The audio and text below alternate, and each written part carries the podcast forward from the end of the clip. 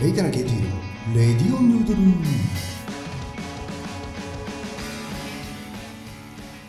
えー、皆さんこんにちは。こんばんは。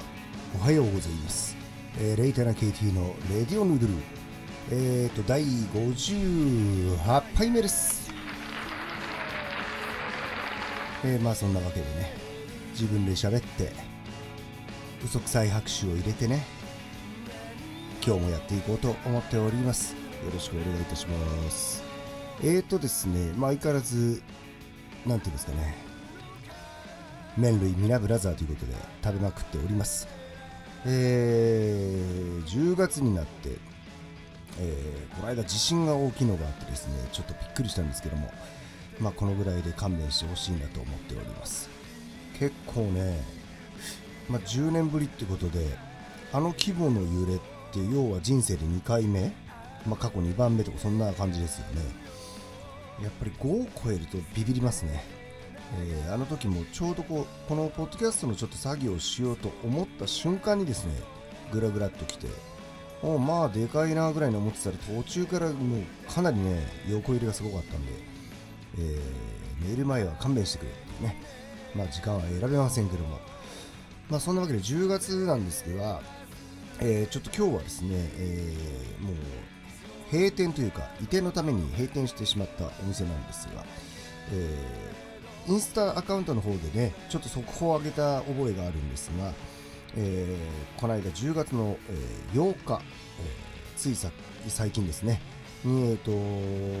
長い歴史に、まあ、一旦幕を閉じたお店が、えー東京千代田区、えー神田淡路町ですね、えー、堺屋ミルクホールという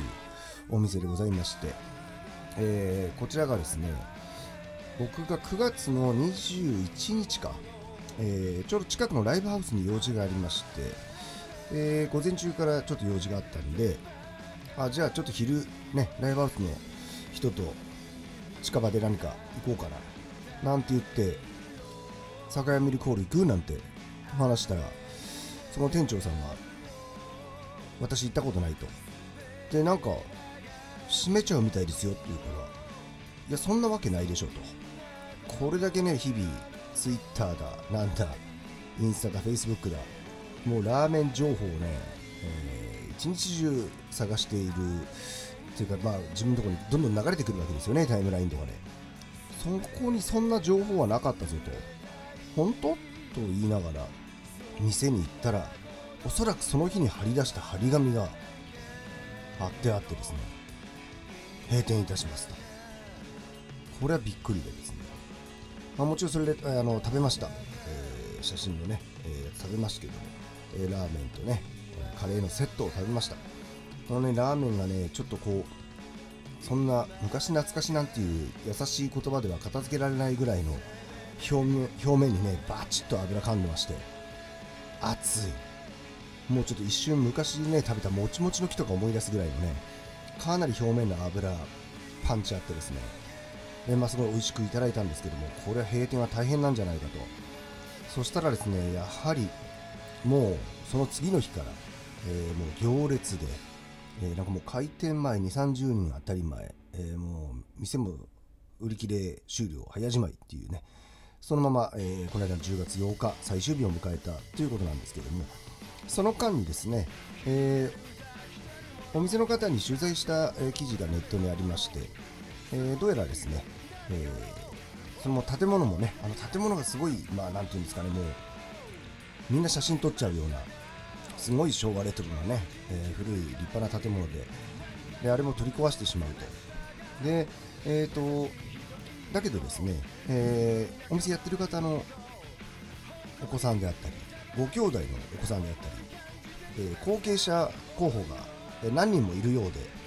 えー一応、えー近場で、えー再開、えまあ、継続されるという、えお話が出ましてですね、えみんなほっとしたんじゃないかと、え思っております。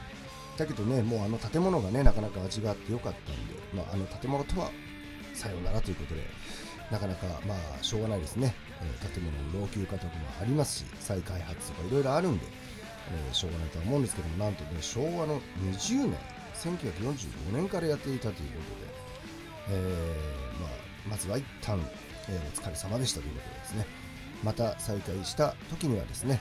えー、新しい新世代のミルクホールが、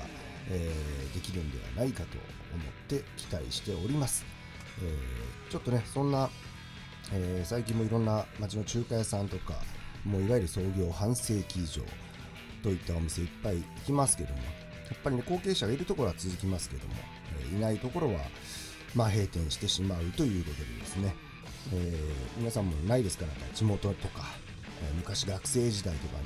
行ったあの店まだあるのかなとか行きたいなと思ったりした時はですね、まあ、なるべくなんか時間を使って作ってですね、えー、早めに行かないといつまでもあると思うななんちゃらっていう感じでですね、え行きたい時にはもうお店がなくなってるかもしれないんで、え僕もですねあとは行ったことないんだけども行ってみたいなというお店ね。これもやっぱそういった古いお店だといつまであるかわからないので、えー、今後もね行ってみたいななんて思っております、えー、そんなわけでちょっとね今日はこれ聞いて行ってももう